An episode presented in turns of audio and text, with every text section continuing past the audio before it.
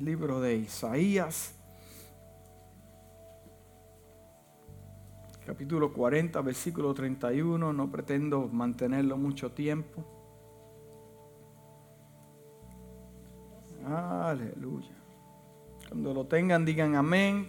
Si se ponen de pie en reverencia a la palabra del Señor, se lo voy a agradecer. 40, 31. Dice así la palabra del Señor y la iglesia dice, pero los que esperan a Jehová tendrán nuevas fuerzas, levantarán alas como las águilas, correrán y no se cansarán caminarán y no se fatigarán.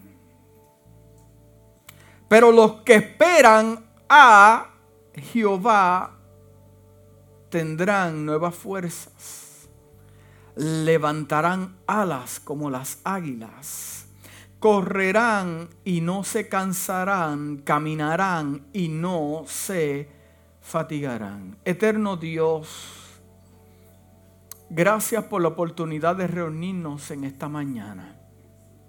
Hemos cantado, hemos adorado, nos reunimos con un objetivo y es de glorificarte a ti y, que tú nos ministres de manera especial en esta casa. Ya que vamos a exponer tu palabra, que seas tú hablando, Dios mío, trayendo al corazón, transforma los corazones tu palabra que es más cortante que espada de dos filos, que penetra hasta lo más profundo del corazón, discierne los pensamientos, conoce las actitudes, los planes. Te pido en esta mañana que aunque sea una palabra, un versículo bíblico pequeño, algo sencillo que toque el corazón de la gente en la casa, aquellos que nos ven en las redes sociales, sea para que te glorifiques en el nombre de Jesús te hemos pedido estas cosas y la casa dice amén y amén.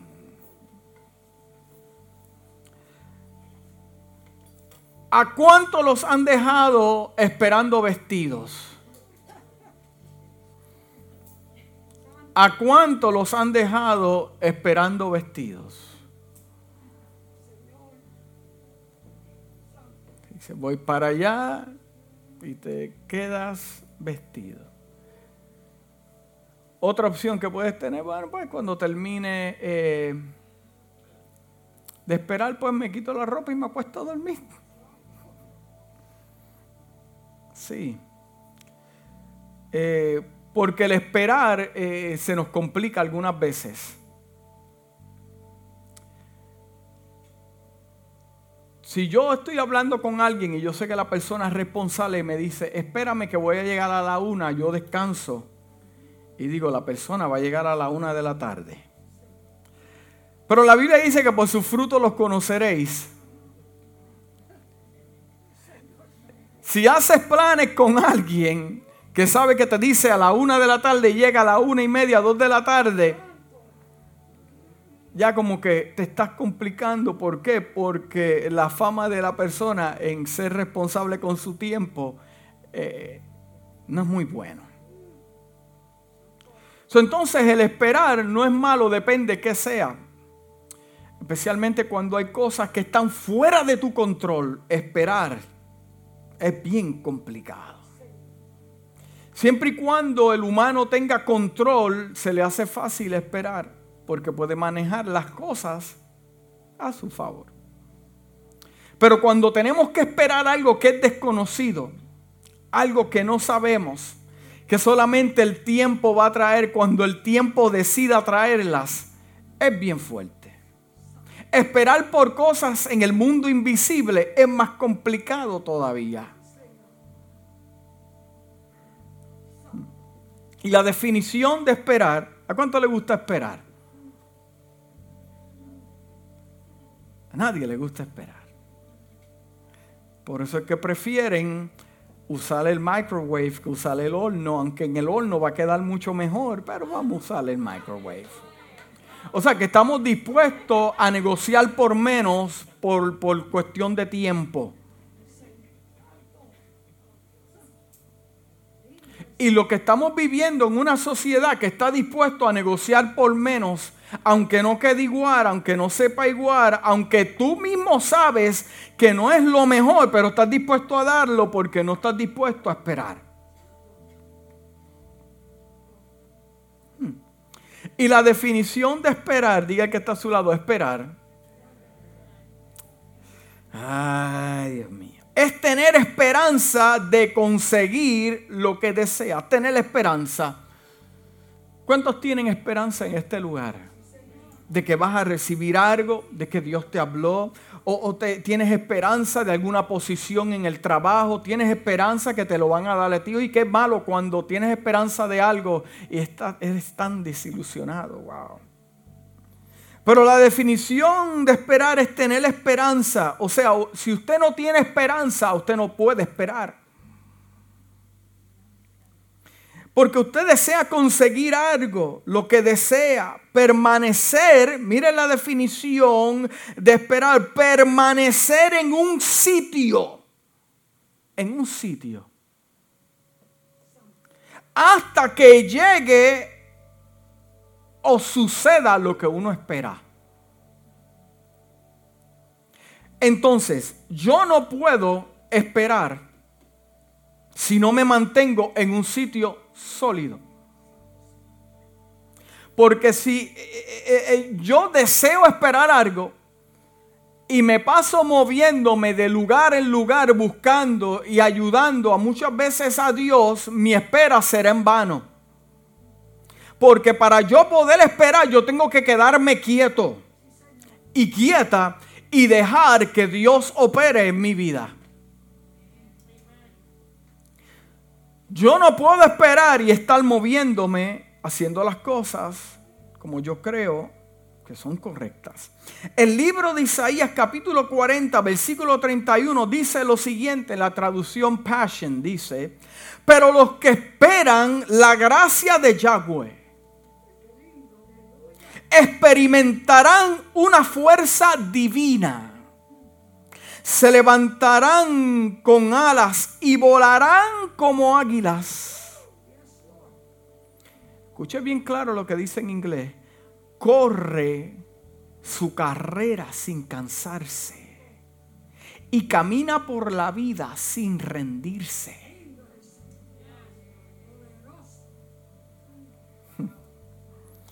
caminas por la vida sin rendirse.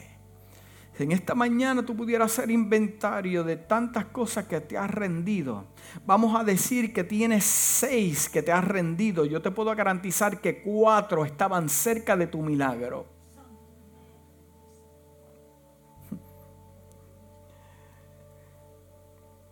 Y yo te quiero hablar de cuatro puntos importantes de este versículo porque hay cuatro cosas a consecuencia del esperar en el Señor. ¿Cuántos están esperando en el Señor? Ahora mismo, ¿cuántos están esperando en el Señor?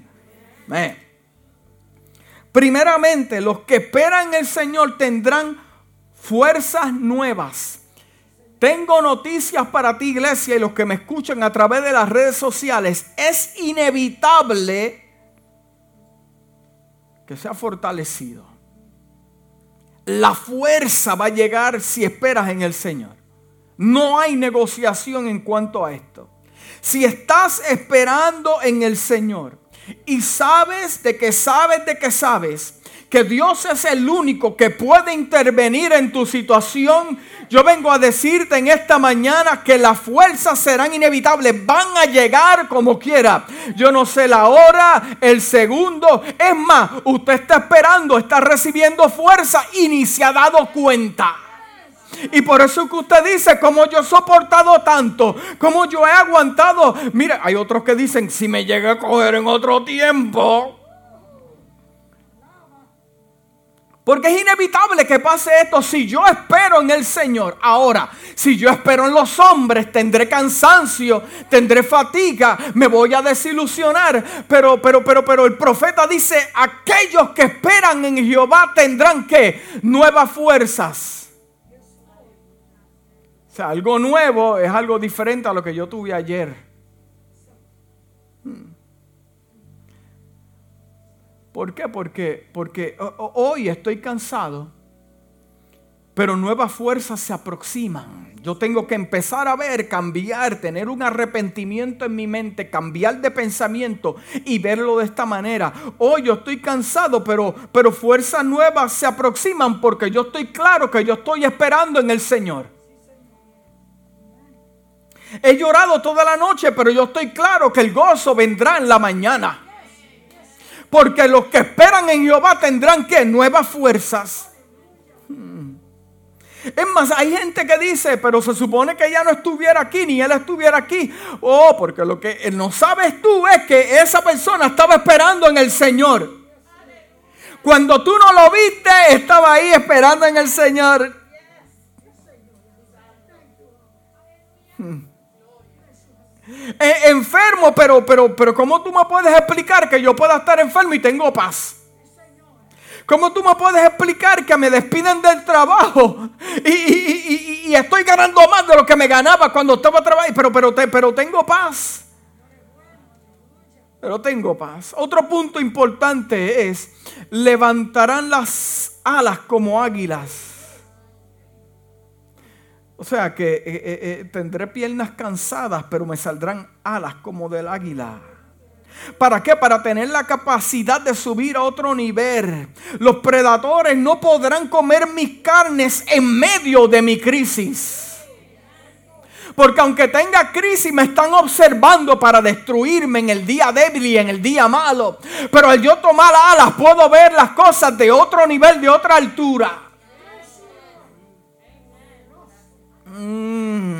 Podré observar la situación desde otro ángulo. La situación no me ve a mí, pero yo la puedo ver a ella porque tengo alas y vuelo por encima. Mis alas me dan la capacidad de protegerme. Otro punto importante es que correrán y no se cansarán. Y yo quise buscar la definición de correr. Correr es un proceso completo y coordinado que involucra a todo el cuerpo, cada ser humano. ¿Cuántos han corrido que están aquí?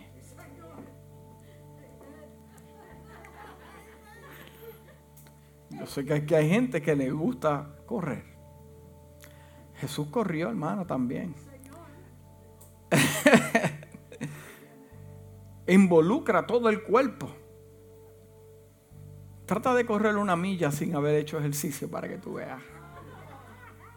Las espinillas te quieren explotar. Las piernas. El cardiovascular no te da. Te asfixias. No te has entrenado. No te has entrenado. Correrán y no se cansarán. Pero, pero, pero, pero yo le pregunto a la iglesia, ¿por qué el profeta usa correr? Por lo contrario, correr es lo opuesto a caminar. Es la forma más rápida de acumular fatiga y cansancio.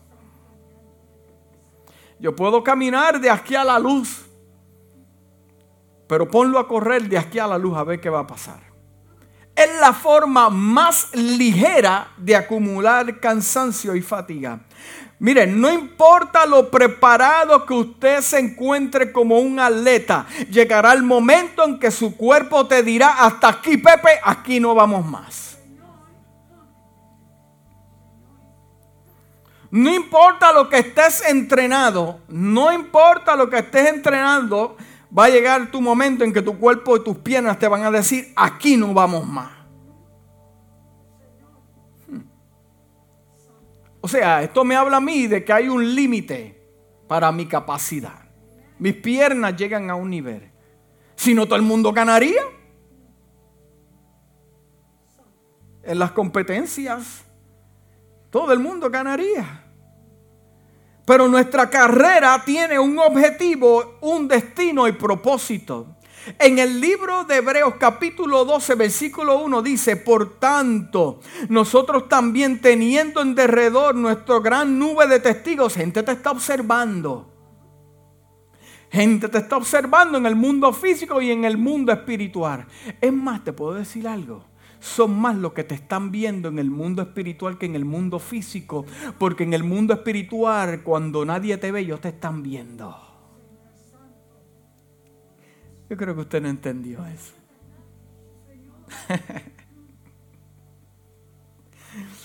Por lo tanto, eh, no lo entendiste, pero lo vas a entender. Lo vas a entender luego.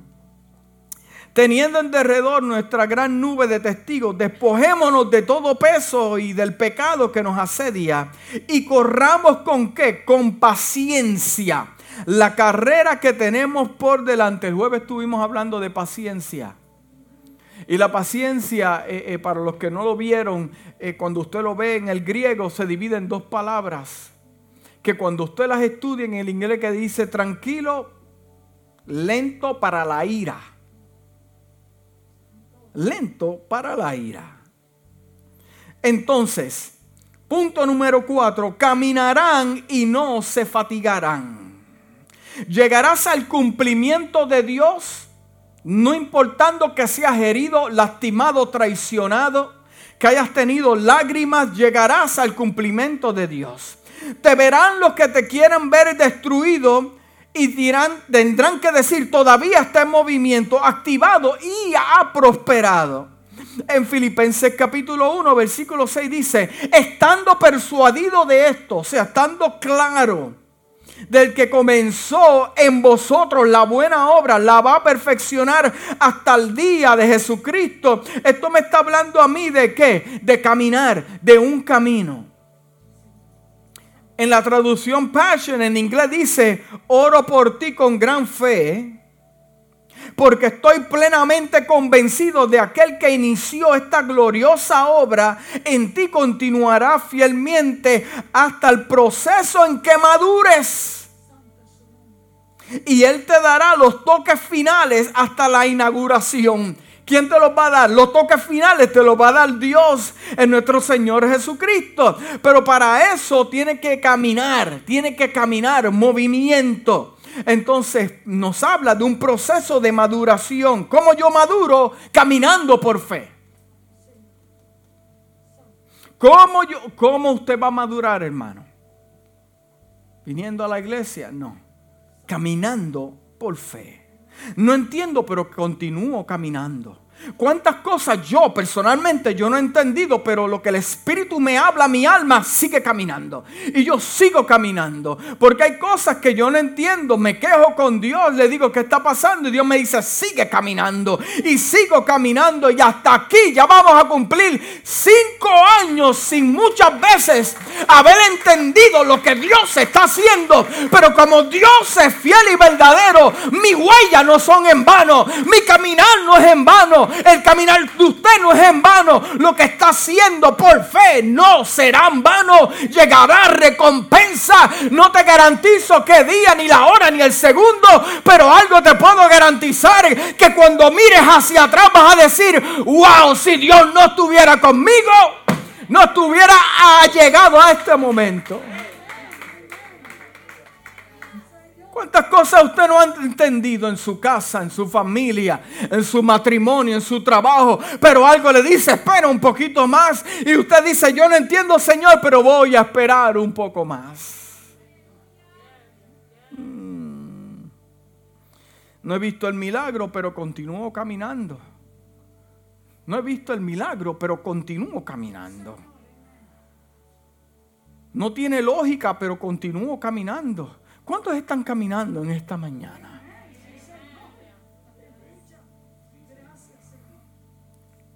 Y los que caminan por fe, escucha bien lo que te voy a decir.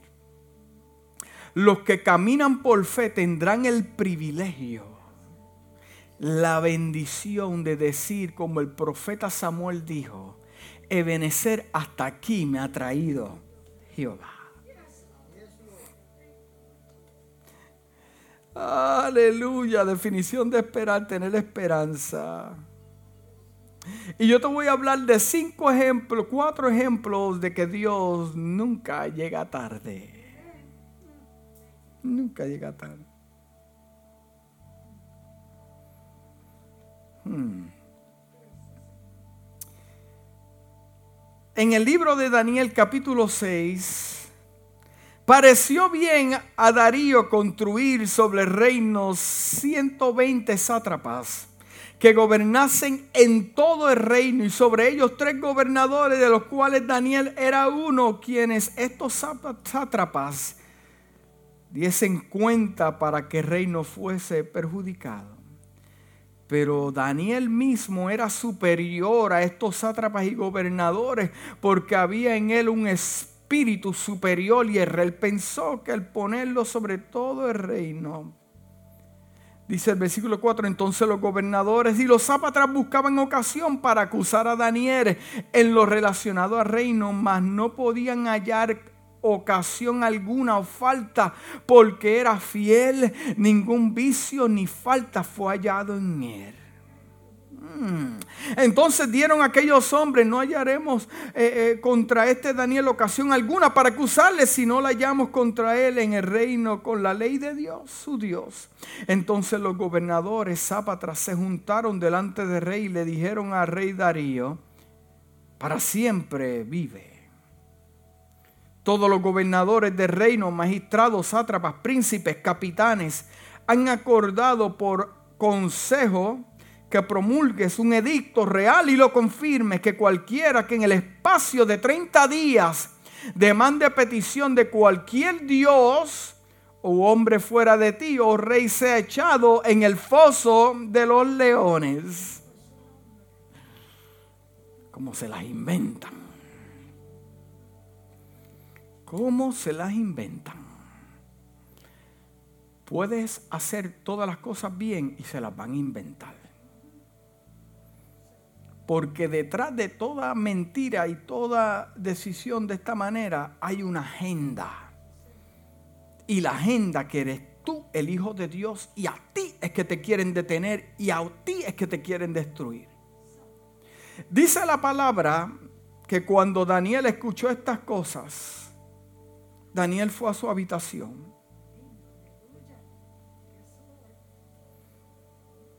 Daniel tuvo el momento en que se turbó.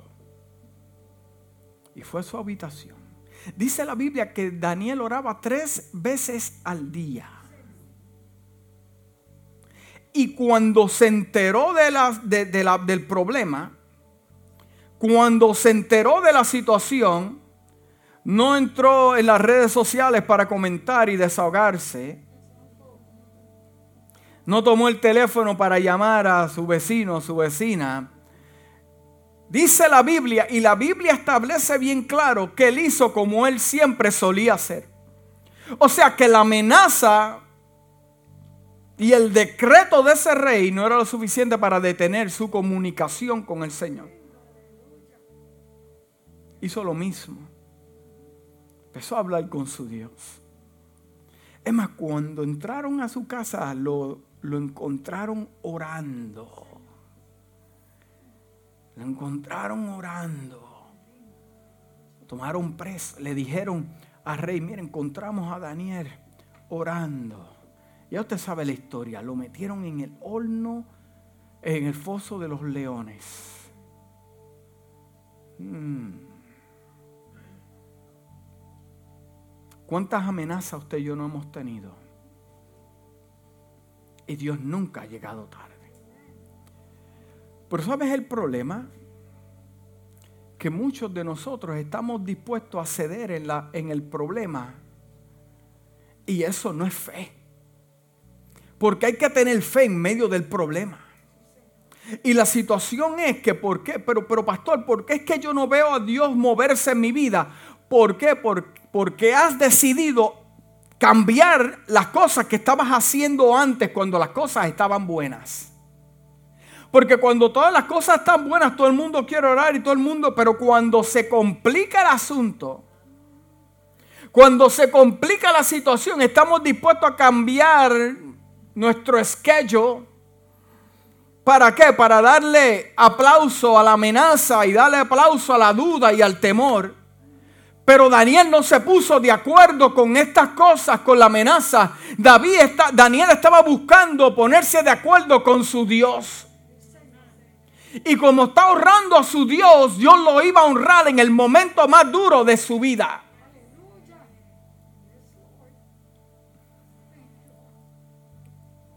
Hmm. Aleluya. Hasta el rey no quería hacer este asunto.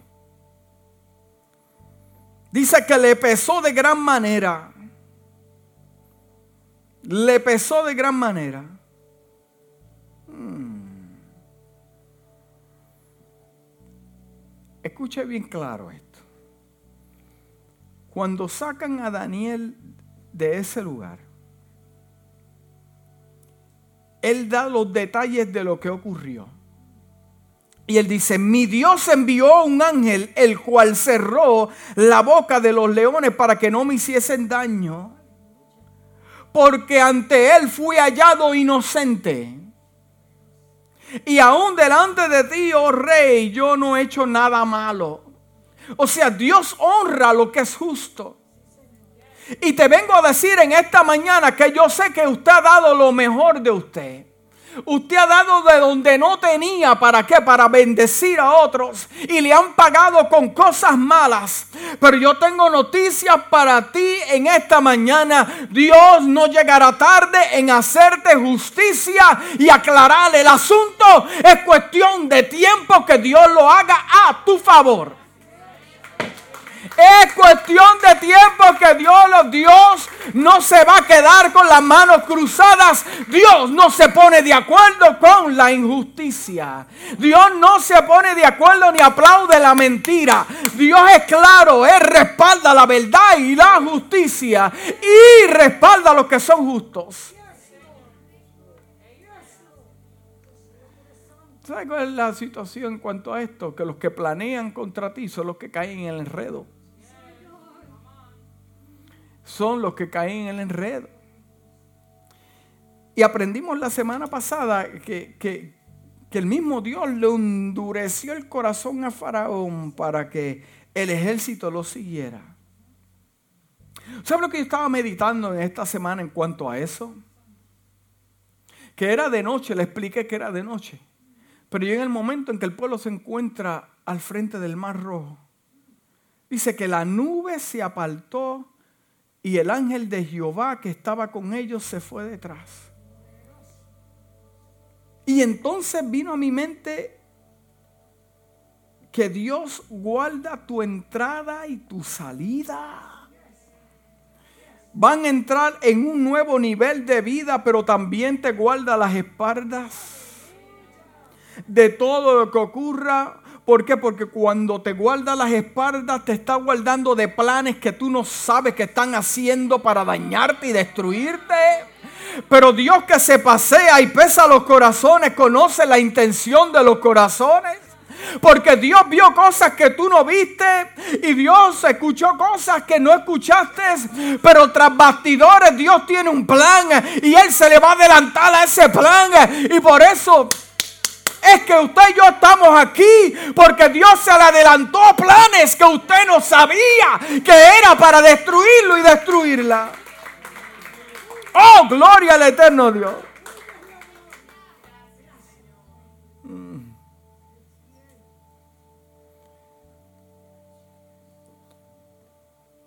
Estamos en una nube de testigos. Estamos una nube de testigos. Gente nos está viendo. Y gente como Daniel son los que están dispuestos a poner el nombre de Dios en alto porque no se van a comprometer con eso.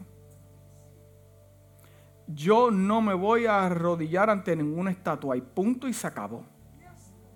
Porque el asunto de esta gente era cuando sonaban los tambores y las trompetas y, los, y cuanto instrumento, todo el mundo se tenía que arrodillar. Y se iba a quedar uno de pie.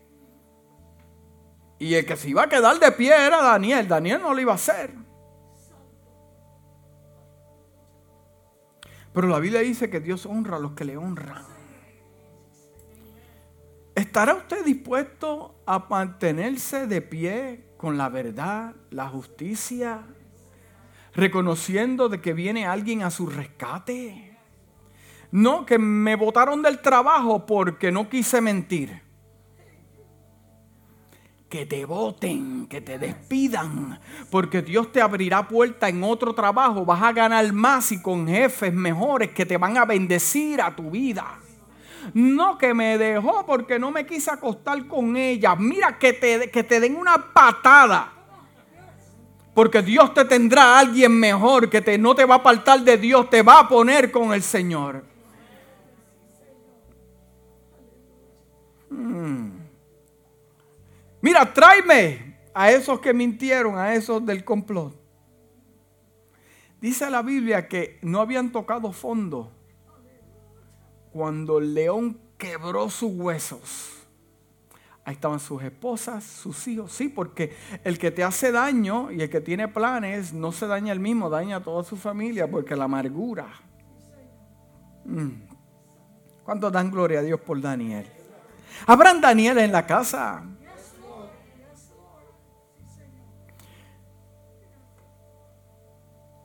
Nuestra iglesia está preparada para el día malo. Porque desde que estamos aquí, Dios lo que ha ido preparando a la iglesia para el día malo. Desde que estamos aquí. Vino la pandemia, algunos se enfermaron, pero se mantuvieron fieles. Porque Dios nos está hablando. Dios nos está hablando. Dios nos está dando detalles. Y te voy a decir algo, es momento para abrir bien los oídos lo que Dios está hablando porque estamos viviendo en unos tiempos bien peligrosos. Y Dios está usando a ciertos ministros con una voz profética de trompeta para no decirte vas a recibir la casa, vas a recibir el carro. Es para decirte es momento de que te mantengas fiel y te pongas de acuerdo con lo que has creído. Porque llegará el momento en que van a retar tu fe, lo que has hablado, lo que has decir. Y son pocos los que se van a mantener de pie y van a decir yo en mi casa le vamos a servir a Hashem. Le importa o no le importa al gobierno. Nosotros pertenecemos al reino de Dios, al reino de la luz, al rey que vive para siempre. Gloria a Dios.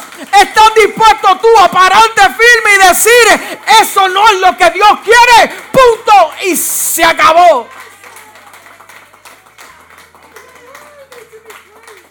Esto no es cuestión de que a partido político, a mí me importa un pleno de qué partido político pertenezcas tú. Lo que a mí me interesa es que en el día malo te mantengas firme como hizo Daniel y dijo, yo no me voy a doblegar ante ninguna estatua hecha por ningún hombre. Yo le voy a servir. Oh, gloria a Dios. Yo le voy a servir a Dios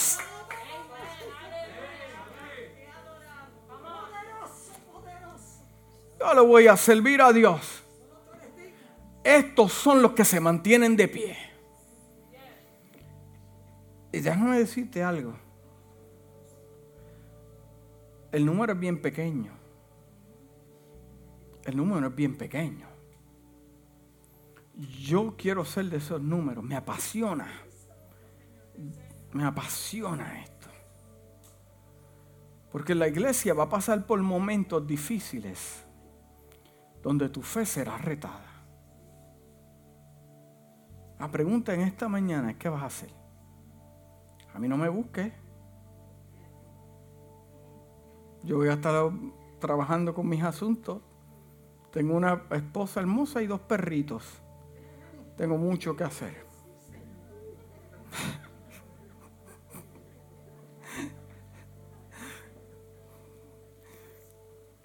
Mire, hay que entender algo. Y yo lo voy a hacer libre eh, eh, eh, con la palabra del Señor en esta mañana. Usted tiene que entender que sus hijos son del Señor. Sus familiares son del Señor. Y las oraciones que usted está haciendo por sus familiares no es en vano. Dios la está escuchando. Dios la está escuchando. No importa las decisiones que tome, van a tener sus consecuencias, pero hoy Dios te da garantía de que Él está operando en tu familia. Hubo un episodio entre Abraham y Lot. Hubo un episodio. Los pastores comenzaron a pelear por las ovejas. Estaba prosperando el asunto, estaban peleando, peleando, peleando, peleando Abraham fue allá y dijo, mira, pues hay que resolver este problema porque no podemos seguir en este asunto. Lot es el sobrino de Abraham. Le dijo, pues mira, pues te lo voy a poner fácil, escoge tú a donde te quieras ir. Y vino Lot, como era medio carnal, dijo, pues yo me voy al llano, tengo que trabajar menos. Abraham lo vio espectacular, dijo, ah, pues yo cojo el monte, mm, porque estoy cerca del Dios que me está hablando. Sí, porque en la antigüedad cuando ven montes, árboles, los relacionan con jardines de Dios, el Edén, cuando veían los montes. Pues yo me voy al monte. Pero se fue allá. Y eso causó un tremendo problema. Porque cuando nosotros negociamos por menos y queremos las cosas fáciles, cuando más problemas vamos a tener, iglesia. Y vino Lot y se fue para allá. Es más, esa gente era tan y tan perversa que cuando los ángeles fueron a ese lugar a darle el mensaje a Lot de que iba a destruir esa ciudad, querían a los hombres. Bueno, Lot le dijo, mira, cogen a mis hijas que no han tenido ninguna relación. Y los hombres dijeron, bueno, para ti también. Y empezaron a jalar a Lot y los, y los, y los ángeles metieron la mano y lo sacaron. Pero el episodio más tremendo es cuando Abraham tiene una conversación con Dios. Y Dios le está hablando a Abraham a través del ángel, le dice, vamos a destruir esa ciudad. Y lo que está pensando, pensando Abraham es mi sobrino que está metido en esa tierra. Y comienza Abraham a tener una conversación. Y, aquí para hacer la historia larga, corta. Y si hay 50 fieles, la destruiría. Si hubieran 50, le dice el Señor, yo no la voy a destruir. Pero como Dios sabe lo que está pensando Abraham, porque Dios conoce la intención de tu oración, eh, eh, eh, Abraham le dice, perdóname Señor, pero, pero ¿y, si hay 40? Porque él sabe que la ciudad es perversa. ¿Tú, tú perdonarías la ciudad? Yo la perdonaría. Sí, pero lo que está pensando Abraham es que solamente hay cuatro o cinco. Y es su familia. Y, y, viene, viene el ángel y dice, bueno, pues vamos, si habrán pocos, Dios le concedió la petición a Abraham de buscar a su sobrino, a su esposa, a sus hijas de ese lugar. Dios no llega tarde con la oración de tu familia. Los va a librar de cualquier juicio de cualquier problema. Tal vez ellos están en una tierra que no fue la que Dios escogió para ellos o ellos mismos la escogieron, pero esta palabra te garantiza de que Dios escuchará tu oración y Dios tendrá todo bajo control y al final Dios lo sacará. Ah, pero la mujer se convirtió en esta... No siguió instrucciones.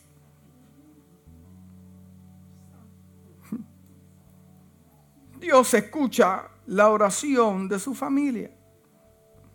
Pero una de las cosas que a mí me gusta de la historia que te voy a leer, porque llegará el día en que serás probado en lo que crees, en lo que predicas, en lo que le enseñas a tu familia, serás probado.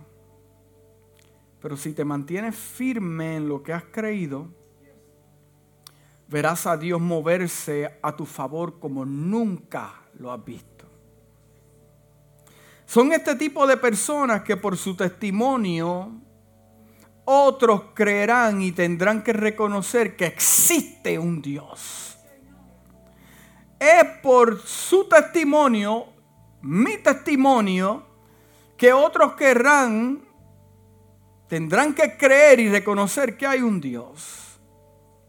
En el libro de Daniel 3, el rey Nabucodonosor mandó que se le erigiera una estatua de oro en el campo de Dura en la provincia de Babilonia, lo cual medía 70 codos de alto y seis codos de ancho. Luego el rey ordenó que se reunieran los zápatras, magistrados, los capitanes, oidores, tesoreros, consejeros. Ahí estaba todo el mundo.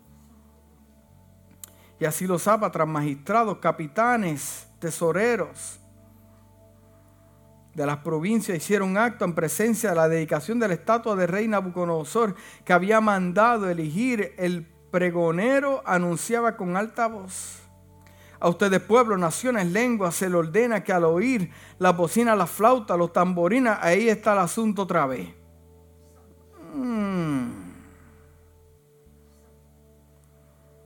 Y los jóvenes dijeron, nosotros no vamos a hacer eso. Nosotros no vamos a hacer eso.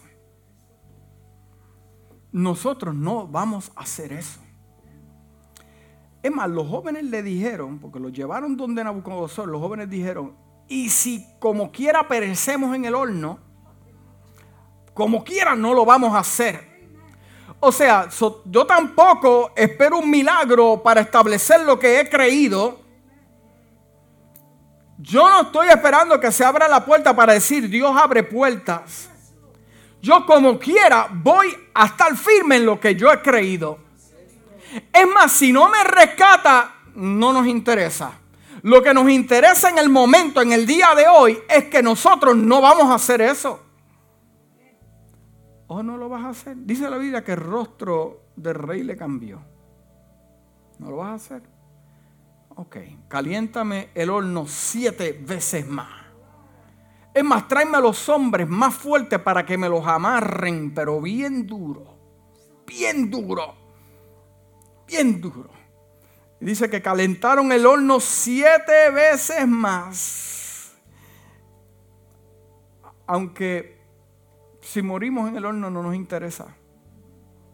Porque nosotros sabemos lo que hemos creído. O sea, para usted poder usar estas palabras y tener este tipo de experiencia, usted verdaderamente que tiene que tener una relación con Dios porque de lo contrario usted no podrá soportar el día malo de esta índole.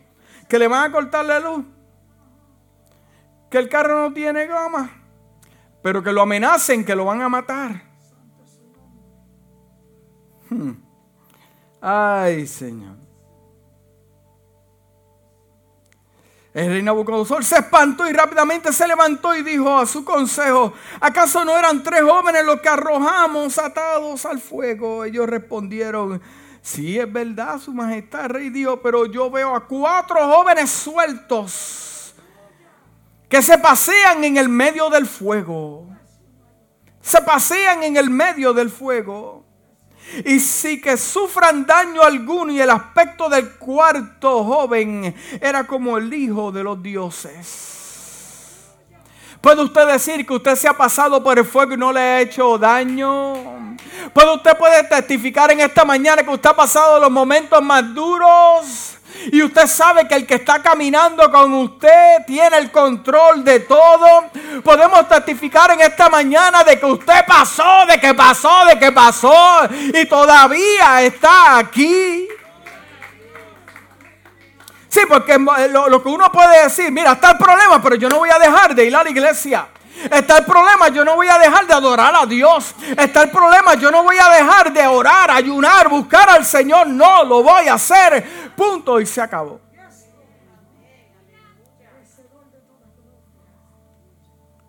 Dicho esto, Nabucodonosor se acercó a la puerta del horno encendido y dijo, Sadrach, Mesach Abednego, siervos del Altísimo, salgan de ahí, vengan acá. Entonces Sadrach, Mesach y Abednego salieron del fuego, salieron del fuego. Porque cuando ustedes salen del fuego hay promoción en el asunto. Sí, porque otros mueren en el horno. Pero los que salen del horno salen con ya una promoción establecida. Eh, eh, por eso es que mucha gente que muere en sus pruebas y en el desierto, gradúe de sus pruebas, gradúese de sus pruebas, gradúese de sus pruebas, gradúe de sus pruebas, porque en esa prueba está su galardón y lo que usted está esperando de parte de Dios viene atada a esa prueba.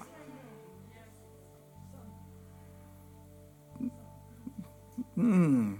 Entonces Sadrach, Mesach y Abednego salieron del fuego y mientras los atrás los gobernadores, los capitanes y los consejeros de rey se juntaban para mirar a estos jóvenes a quienes el fuego no había podido quemarles el cuerpo, ni siquiera un solo cabello de la cabeza.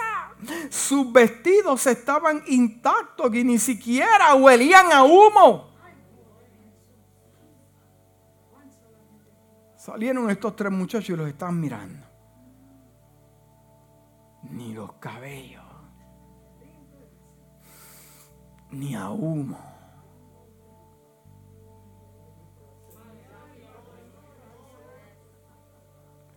Pero déjenme preguntarle, si fueron tres los que entraron, cuatro los que Nabucodonosor vio, cuando salieron del horno, salieron tres.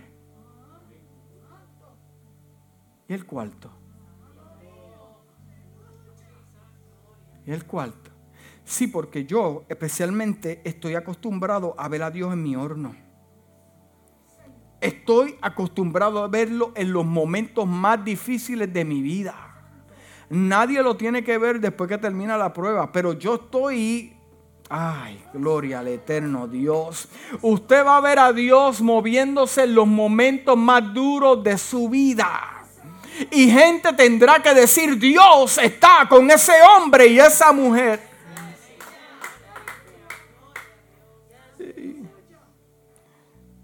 Ni siquiera huelían a humo. En ese momento Nabucodonosor exclamó, bendito sea el Dios de Sadrach, Mesach y Abednego. Pero ¿cómo este rey puede decir eso?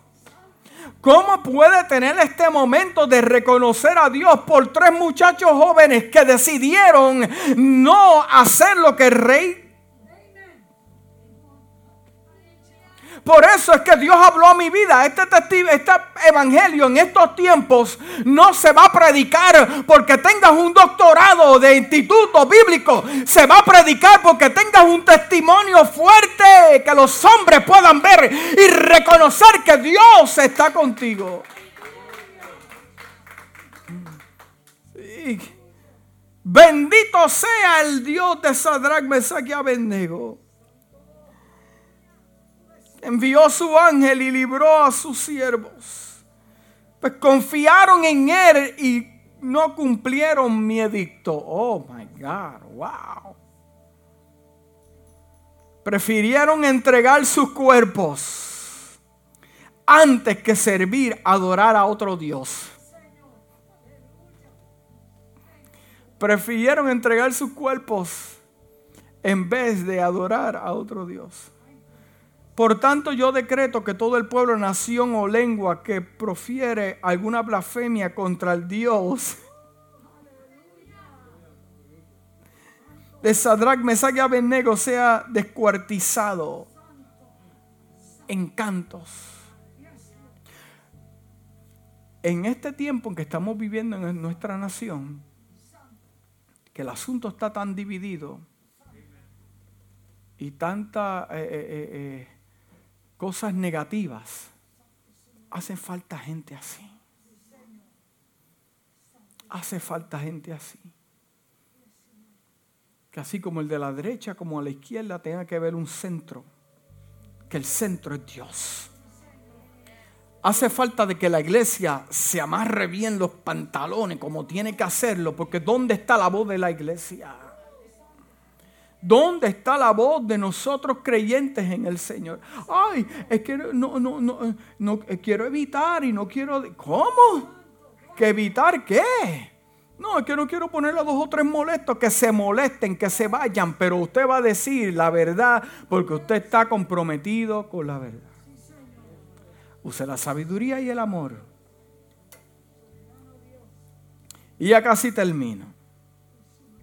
Usted es bendecido porque Cristo murió por usted.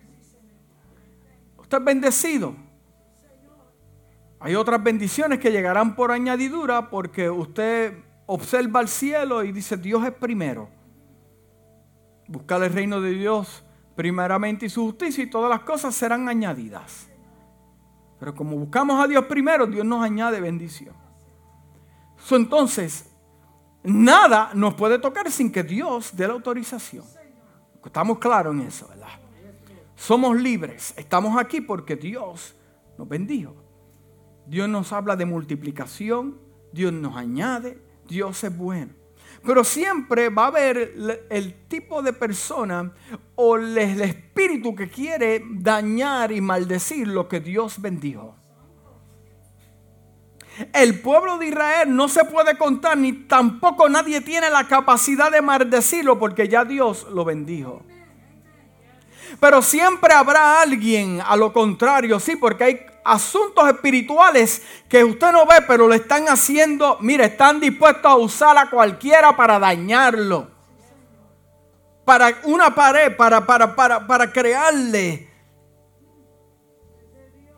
Y dice la palabra que Balaak manda llamar a Balaam. Y le dice, este pueblo que salió de Egipto se ha multiplicado. Y yo, yo he visto lo que ha hecho con otros ejércitos. El pueblo se está moviendo bien rápido. Están creciendo, se están multiplicando. Son eh, como, como los ratones que paran de 30 en 30. Y se han vuelto poderosos. Ahora yo necesito que tú hagas algo porque reconozco que muchas veces tú has maldecido cosas y han se han destruido, como también he visto que han bendecido cosas, se han sido bendecidas. Pues yo quiero que tú vayas a esa tía, a ese pueblo y me lo maldigas para que yo para para para yo poder destruirlos. Oh, mientras que el pueblo allá está sembrando, están gozando, están comiendo y Dios nos está dando victoria. Acá hay un plan que ellos no están viendo, un plan de maldición, un plan de guerra, un plan, pero acá ellos están lo más tranquilos.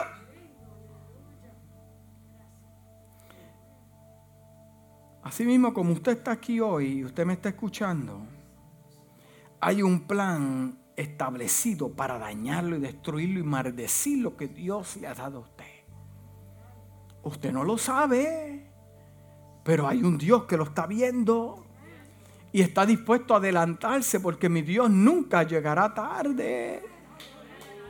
Él nunca llegará tarde. Y viene Balaam y dice, bueno, pues estamos ahí, dame a orar a Dios. Y Dios le dice, mira, yo no quiero que vayas con ellos. Bueno, no vamos ahí. Pero después la historia dice que lo trataron de convencer y Balaam dijo, bueno, pues vamos. Consultó con el Señor y Dios le dijo, bueno, ve, pero no los maldigas. Pero ven acá, en primer lugar, si Dios le dijo, ¿por qué no no vayas porque él decidió ir después. Y ya Dios le dijo al principio, no vaya, pero Dios le dice después, no es que Dios cambió de opinión, Dios sigue, sigue con la misma opinión, lo que pasa es que le quiere enseñar una lección. A este tipo de persona que sigue peleando e insistiendo con Dios. Y por eso es que Dios muchas veces dice, bueno, pues déjame dejarlo que vaya, dejarlo que vaya en el camino.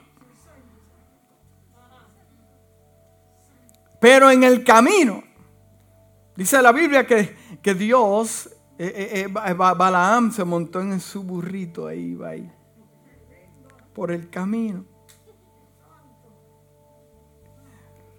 Y dice que de momento el burrito miró así y vio un ángel con una espada.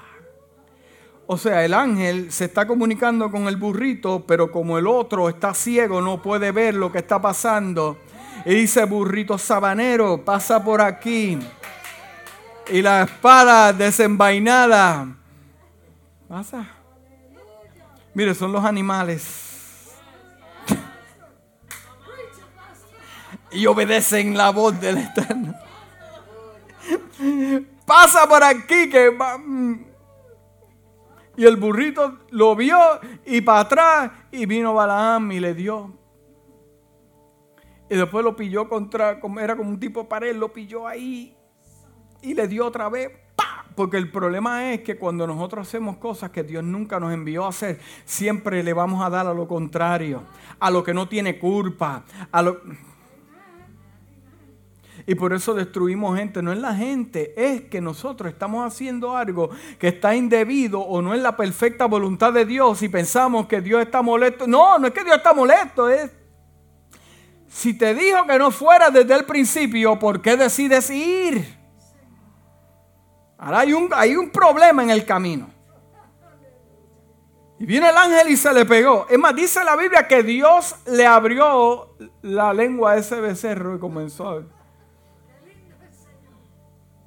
Mira, ya me ha golpeado tres veces.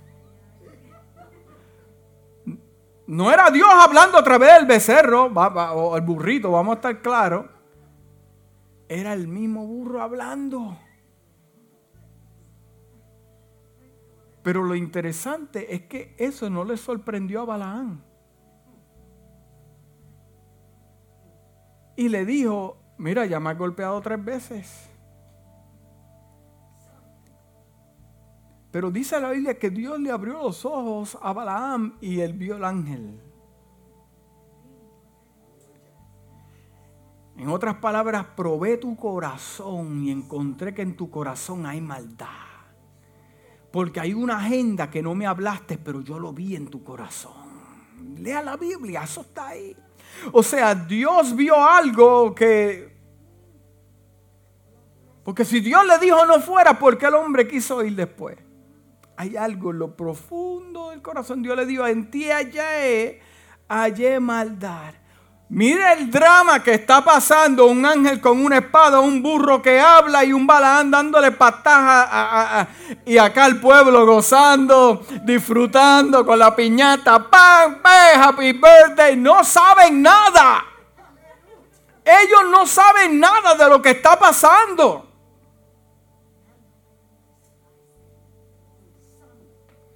¿Cuántas cosas usted no ha sabido? Planes satánicos, diabólicos para destruirlo a usted. Para maldecir su casa, su familia, sus hijos. Usted no lo sabe, pero Dios lo sabe.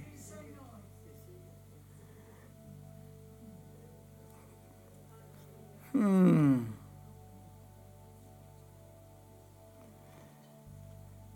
Es más, al día siguiente el asunto continuó porque porque eh, eh, Balak insistía en esto. Este rey hicieron un sacrificio, lo hicieron dos veces. Y cuando Balaam iba a maldecir al pueblo no podía porque Dios le hablaba otra cosa y cuando bajaba traía otra información. Y el libro de Números capítulo 23 versículo 18, y ya con esto termino, dice, entonces él tomó su parábola y dijo a Balac, mira, levántate y oye. Escucha mis palabras, hijo de Supor. Dios no es un hombre para que mienta, ni hijo de hombre para que se arrepienta. Él dijo y no hará, habló y no ejecutará. He aquí he recibido orden de bendecir él dio bendición y no podrá revocarla. Si ya Él bendijo a ese pueblo, no pretenda yo maldecir algo que ya Él bendijo. Métete bien en tu cabecita, rey carnal impío, que no podrás hacerlo.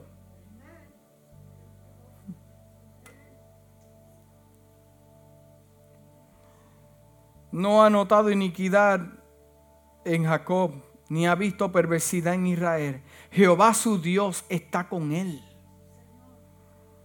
Y júbilo de rey en él. Dios los ha sacado de Egipto, tienen fuerzas como de búfalo. Los sacó Dios de Egipto, porque contra Jacob no hay agüero, ni adivinación, wow, contra Israel, ni adivinación ni falsas profecías van a poder contra ti, ni palabra, ni profeta que se venda a darte una profecía que no es de Dios, ni adivino tampoco, para destruir tu vida y hablarte de algo que es contrario a lo que Dios te ha hablado. Ni adivinación contra Israel, como ahora será dicho de Jacob de Israel, lo que ha hecho Dios. He aquí el pueblo es como un león, se levantará como león que erguirá y no se echará hasta que devore la presa y beba la sangre de sus muertos. Y con esto termino. Hermano y amigo que me escucha en esta mañana.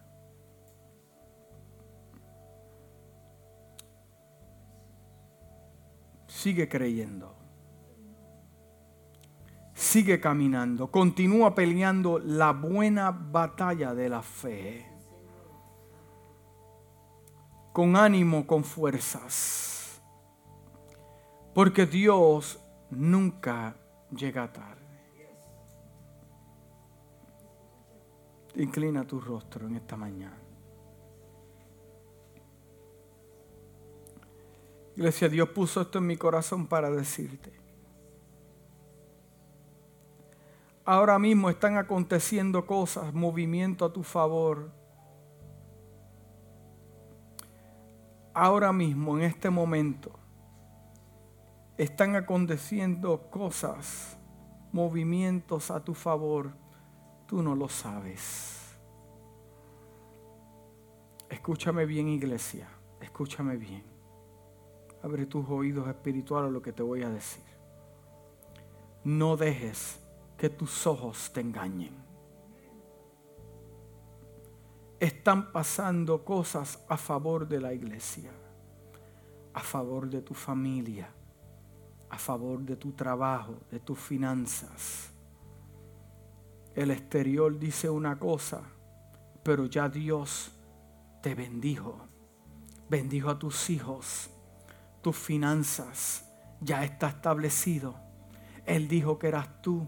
Te va a bendecir a ti. Él no se arrepiente ni cambió de pensamiento en cuanto a ti.